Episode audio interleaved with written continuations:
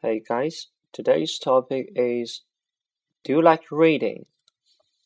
Yes, I'm quite keen on reading. So, when I was a child, I'm really keen on reading the science fiction, such as Harry Potter. It's very nice for me to read when I was a child. Once, I dreamed to become a magician to save the whole world. So, this kind of books cut with my great imagination at that time. Without reading that kind of book, I might not know the truly friendship between Harry Potter and his friends. So reading the very fascinating thing for me to do in my life.